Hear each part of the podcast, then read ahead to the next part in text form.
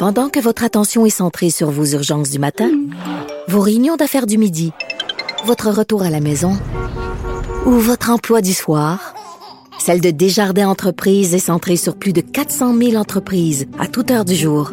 Grâce à notre connaissance des secteurs d'activité et à notre accompagnement spécialisé, nous aidons les entrepreneurs à relever chaque défi pour qu'ils puissent rester centrés sur ce qui compte, le développement de leur entreprise.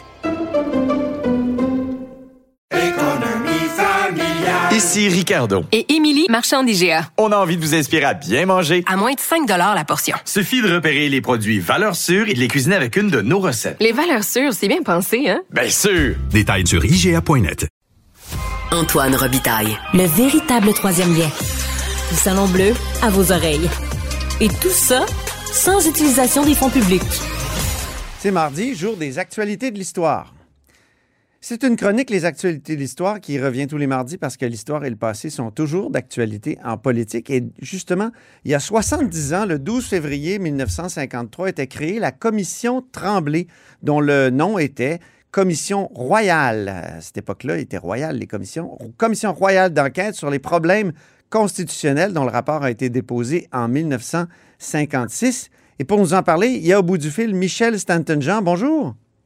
Bonjour historienne et journaliste, euh, anciennement sous-ministre, entre autres, de la Santé au gouvernement fédéral, mais, mais bien d'autres choses. Michel, vous avez été plusieurs choses dans votre vie.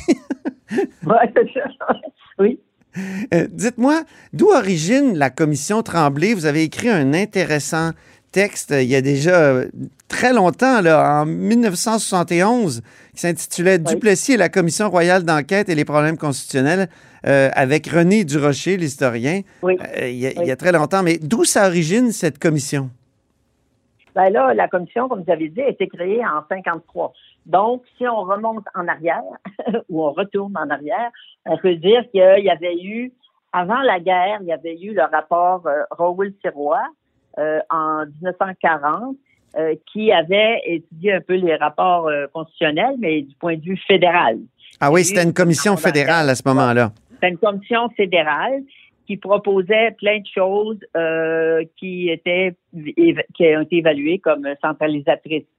Et puis, mais il y a eu la guerre, donc ça a été mis un peu sur le sur de côté pendant la guerre. Mmh. Et, mais pendant la guerre, le fédéral, comme on sait, a rapatrié, euh, il a pas rapatrié, mais il a pris en charge plusieurs euh, éléments comme l'impôt sur le revenu et différentes choses pour la gestion de la guerre, si on peut simplifier comme ça. Et après la guerre, il y a eu une conférence sur le rétablissement. Et à, cette, à ce moment-là, le fédéral a voulu conserver les pouvoirs qu'il avait eus pendant la guerre. Et les provinces, dont le Québec, ont dit non. Hmm. Et ensuite, en 51, il y a eu un autre rapport, le rapport Massé, qui concernait surtout la culture, où là, le fédéral a dit qu'il devait et qu'il voulait subventionner les universités ce à quoi euh, Duplessis s'est opposé, il a accepté, après il a refusé l'argent qui venait d'Ottawa pour euh, les universités. Donc, ce contexte-là, dans les années 50, plaçait le Québec dans une situation difficile, d'autant plus qu'en 52, l'Ontario avait accepté les propositions du fédéral. Donc là, c'est la, la, Chambre de commerce qui a commencé à s'activer, particulièrement la Chambre de commerce de Montréal, pour dire ça n'a pas de bon sens, c'est trop centralisateur, il faut absolument qu'on crée un mécanisme pour analyser toute la fiscalité et tout ça. Hmm. C'est formidable, Michel, quand, quand on pense à ça, la Chambre de commerce qui veut qu'on parle de constitution. Ah oui, c'était. C'est tout un contraste avec aujourd'hui ou même. De commerce, mais oui. Ouais, c'est très, très contrastant par rapport à peut-être ce qu'on voit aujourd'hui. Oui. Alors, en, du 5 au 8 octobre 52, la Chambre de commerce a tenu un grand congrès et elle avait une résolution recommandant au gouvernement de la province d'instituer une commission royale d'enquête pour étudier la question de l'autonomie provinciale et des problèmes constitutionnels et fiscaux qui en découlent. Alors, la Chambre de commerce fait cette recommandation, commence à parler à beaucoup de monde pour dire que c'est super important. Et là, une délégation va rencontrer Duplessis, et les organisateurs rencontrent Duplessis, puis ils leur disent, ben, il faut une commission d'enquête et tout ça. Duplessis dit non. Mais là, Duplessis sort de la salle pour rencontrer l'ensemble de la délégation et s'aperçoit que dans la délégation, il y a plein de monde qui sont ses amis ou qui font partie de, de l'Union nationale. Ah oui. Là, il, il fait un discours et il dit on va faire la commission. Ah bon? Comme- ouais, ouais, c'est comme ça. Il a vu qu'il y avait plein. Il était très surpris quand il est arrivé pour rencontrer la, la composition de la délégation. Il a vu que ça contenait beaucoup de, de sympathisants et d'organisateurs de l'Union nationale. Ben Alors, il oui. a dû se dire, euh, avec le flair qu'il avait, wow, peut-être qu'on est mieux de faire cette commission. Alors Là, donc, Oui.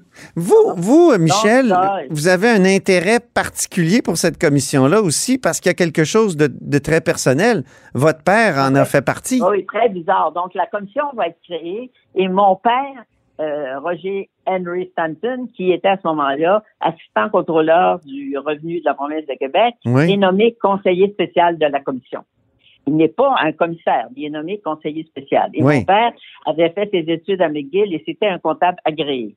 Donc, il va jouer un rôle important et la commission qui devait remettre son rapport en 54 ne l'a remis qu'en 56. Et il y a, mon père a énormément travaillé sur tous les aspects statistiques qu'il y a dans le portrait statistique incroyable qu'il y a dans la commission d'enquête, qui est en fait le premier portrait statistique complet de, des finances de la province. Ah Alors, oui. Ça, c'est vraiment, vraiment important qui est exposé dans la deuxième partie du rapport qu'on qualifie souvent de peut-être la meilleure partie. Donc, euh, donc moi, j'ai entendu parler de cette commission-là pendant trois ans. J'ai Oui. connu les euh, Paul-Henri Guimond qui était commissaire, j'ai connu le père Arès, j'ai connu plein de monde de la commission. Et comme euh, je suis arrivée, comme je suis retournée aux études euh, en 66, et j'ai été en histoire, et mon premier travail que j'ai fait, Hmm. je l'ai fait euh, sur euh, la, le- le- la sortie du rapport Tremblay, qui est une saga euh, policière, si on peut dire. Oui. Alors donc, Parce que, parce que Maurice Duplessis voulait cacher le rapport. Il voulait pas trop que ça Oui, soit oui. lu. Ben oui, ben oui. Alors moi, je fais, je fais, je fais euh, mon travail là-dessus pour René Durocher, qui était un jeune professeur à l'époque. Il me téléphone, puis il me fait venir, puis il me dit d'où sortez-vous?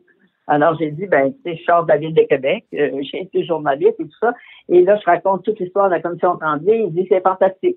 On va faire une conférence, on va faire un, un article et puis on va faire un livre. Alors, on a fait la conférence et l'article, on n'a jamais fait le livre.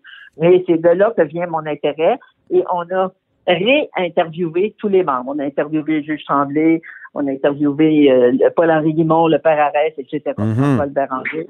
Donc, euh, j'ai conservé, en fait, toutes ces notes-là. De là vient mon intérêt.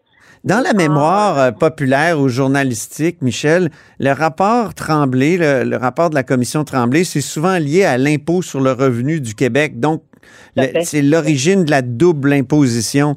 Euh, c'est sa Ouais. principale conclusion, là, mais je lis dans votre texte que c'était pas évident que là, là aussi, Duplessis était comme ambivalent. Il, il voulait, il voulait pas, il était pas sûr. Oui, c'est-à-dire que c'est ça, il, ça se parlait, il avait accepté, il y avait eu une première, une première, une espèce de première loi au Québec qui parlait d'impôts, euh, mais qui était pas euh, très, très forte. Et ce qui est arrivé, c'est que en novembre 53, ils sont allés siéger parce qu'ils ont siégé partout. Hein, ils ont reçu euh, comme 240 mémoires. Euh, ils sont allés siéger à Port-Alfred. Et là, il y a un avocat, Roland Fradette, parce que j'entendais temps parler de Fradette, qui était à l'origine de l'impôt, qui a dit, écoutez, il faut que la province affirme ses droits de taxation en les exerçant afin de faire bénéficier sa population des impôts. Ouais. Alors, les, les, euh, les commissaires qui, sont allés là, le père Arès, Paul-Henri Guimond, euh, le juge, ont été très impressionnés par ce mémoire. Et quand ils sont revenus à Québec, euh, le juge Tremblay est allé voir Duplessis, puis il a dit à Duplessis, nous a-t-il raconté, qu'il veillait avec lui un soir, puis il a dit, tu vas à Ottawa et tu y proclames, tu proclames qu'on veut notre butin, tes droits, tu les as. Prends l'impôt sur le revenu. Alors là, je, je, je rapetisse le- ce que le juge Tremblay nous a dit. Oui. Et là, Duplessis a dit non, non, non, pas, il était pas très chaud pour ça. Parce que c'était sa phrase, ça, il faut rappeler là, aux jeunes générations que c'était sa phrase, on veut notre butin, mais en même temps, il n'y avait pas d'impôt sur le revenu pour le concrétiser. Puis là, dans cette soirée-là, il va y avoir une espèce de virage où il va l'accepter. Alors, il dit, il, allait, il se laisse là-dessus, puis euh, comme ça. Et deux, deux, euh, deux semaines après, euh, le juge Tremblay apprend que sans en avoir entendu parler, Duplessis a convoqué Onésime Gagnon, ministre des Finances, puis a dit rédiger une loi sur l'impôt. Ah. Le juge Tremblay, ça l'avait un peu frustré, disons, mais euh, c'était un peu euh, lui voler un peu un scoop. Oui. Euh, c'est ça. Alors, tout le monde était d'accord. Ça, c'est avant le rapport de la commission, Michel?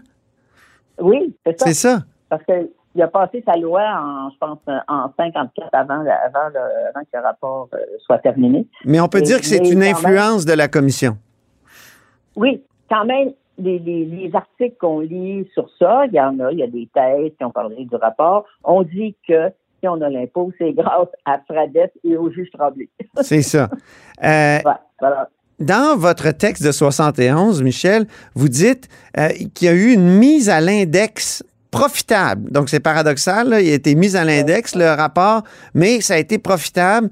Euh, Est-ce que c'est, au fond, le, le rôle qu'a joué ce rapport-là dans le déclenchement de la Révolution tranquille que vous voulez euh, sous-entendre ici? Oui, oui, c'est ça. C'est-à-dire que ce qui est arrivé, c'est que Duplessis, il, il pensait que le rapport, ça prendrait quelques mois. Ça s'est créé en 53, puis qu'il voulait l'avoir en mars 54. Et là, il y a eu trois prolongations parce que les commissaires et le juge Tremblay se sont dit, on ne peut pas arriver à des conclusions si on ne refait pas un peu l'histoire, puis on rencontre pas du monde, puis donc ils ont fait plein, plein d'audiences et tout ça. Et ils ont, quand ils ont remis leur rapport, il est en plusieurs volumes. Et puis, il y a ce fameux portrait statistique du Québec qui n'a pas plu à Duplessis. Non. Parce que ça démontrait, ça démontrait pas qu'on était les meilleurs du monde, là, sur Oui. la santé, sur l'éducation, sur le bien-être, etc. Mais ça démontrait, et ça démontrait même, que je me souviens bien, mon père me disait ça, on disait là-dedans, Duplessis était, était très frileux sur les finances. Il voulait pas de dette. Parce que dans son premier mandat, il s'était un peu fait prendre en devant de l'argent à des banques, je sais plus quoi, là. Ah oui. Et donc, il a dit, Duplessis, euh, mais, euh, eux autres, le rapport, ils disaient que c'était important même d'avoir une dette. En contexte économique, on pouvait quand même gérer une province en ayant des dettes. Donc, Mhm. c'est ça qu'après, ce qui est arrivé, c'est que il n'a pas voulu sortir le rapport. Presque trois mois, le rapport a été caché. Le devoir parlait de clandestinité. Ah oui. Donc, tout le monde cherchait le rapport. Où est le rapport? Qu'est-ce qui se passe? Il en sortait des petits bouts que les, les gens s'informaient à Jean-Charles Bonenfant et euh, ils pouvaient euh, en distribuer. Donc, ça a été très, très caché. Et comme vous dites, de sorte que quand c'est c'est devenu public, quand le, le gouvernement libéral est arrivé au pouvoir, il s'est servi du rapport. Oui. Que, il a dit, nous, Jean Lesage il dit, je m'en vais à Ottawa avec le rapport Tremblay. Oui. Mais même dans l'article 41 de son programme euh, libéral à l'époque, il disait qu'il fallait se servir du rapport Tremblay pour examiner euh, un certain nombre de choses. Donc, ça a été ça a été comme capturé par le Parti libéral. Et souvent, quand on lit les, euh, présentations en chambre, on s'aperçoit que c'est souvent la PAL ou d'autres qui parlent du rapport Tremblay. Puis l'Union nationale dit presque on s'est fait voler notre rapport. Voilà. c'est un rapport qui est, que- qui est cité dans d'autres grands rapports. On pense au rapport sur le bilinguisme et le biculturalisme. C'est ouais. un rapport aussi Oui. qui est cité dans le rapport parent, donc euh, qui a Ouais. créé le système d'éducation euh, québécois. Donc ça a été vraiment une étude importante. Est-ce qu'on n'aurait Ouais. pas besoin aujourd'hui, Michel, d'une telle commission? Euh, il semble qu'on pourrait faire un parallèle avec aujourd'hui. Il y a un gouvernement nationaliste non souverainiste à Québec, comme euh, donc Duplessis et, Legault sont sur la même euh, longueur d'onde là-dessus. Et aussi inquiet d'une volonté centralisatrice du gouvernement fédéral à la suite d'une grosse crise, jadis la Seconde Guerre mondiale, aujourd'hui la pandémie. Oui, il y a, il y a- certains articles faits par des universitaires qui disent que que le, le rapport était long, chacun a écrit son bout et ça fait que et que la philosophie socio-politique était peut-être et maintenant peut-être un peu anachroniste, mais que son analyse statistique et que Mhm. ses recommandations sur la fiscalité, et comme vous dites, sont assez à jour. Euh, et il y, a, il y a eu même à même, même à l'époque des articles du côté anglophone en disant que c'était un rapport extrêmement intéressant. Mhm. Et euh, Bourassa en a déjà parlé. lorsqu'il Mais je- mais je pense-. Mais moi, je me dis, est-ce qu'on devrait refaire l'exercice d'un- d'une telle commission sur des problèmes constitutionnels quand on voit qu'aujourd'hui même, euh, Ouais. les provinces sont obligées d'aller quêter euh, de l'argent à Ottawa pour la santé? Vous-même qui avez été sous-ministre de la Santé, vous, vous pourriez en témoigner? oui, mais en plus, le- le- ce qui est intéressant aussi, c'est que le- il parle du euh, dans le rapport, on parle du spending power, du pouvoir de dépenser du fédéral. Ah ben oui, Comme en passant par le pouvoir de dépenser, il peut contourner nos compétences. C'est ça, c'est ça. Donc, euh, ouais, c'est ça. Alors donc, effectivement, euh, peut-être que ça serait intéressant de, de, de faire une commission comme ça euh, et de relire le rapport. Oui. Il y a des parties qui sont un peu dépassées comme philosophie, mais qu'il y a des choses extrêmement intéressantes. Il y en a qui ont dit que son analyse de la fiscalité, de la répartition des pouvoirs et tout ça, que c'était euh, très bien fait dans le rapport.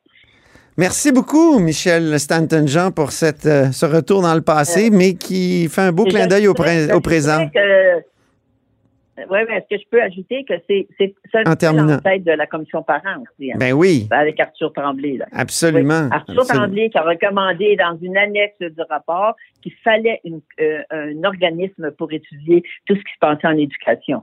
Et même les, les- les points qui ont été faits en santé euh, avaient un petit peu un embryon d'assurance santé. Donc, tous ces éléments-là sont extrêmement intéressants et peut-être effectivement qu'on pourrait refaire l'exercice. Merci beaucoup, Michel Stanton-Jean, historienne et journaliste, ancienne sous-ministre de la Santé au gouvernement fédéral, entre autres, entre autres, entre autres. Au revoir. et c'est ce qui met fin à La Haut sur la Colline en ce mardi, en direct en grande partie. Merci beaucoup d'avoir été des nôtres. N'hésitez surtout pas à diffuser vos segments préférés sur vos réseaux. Ça, c'est la fonction partage. Et je vous dis à demain.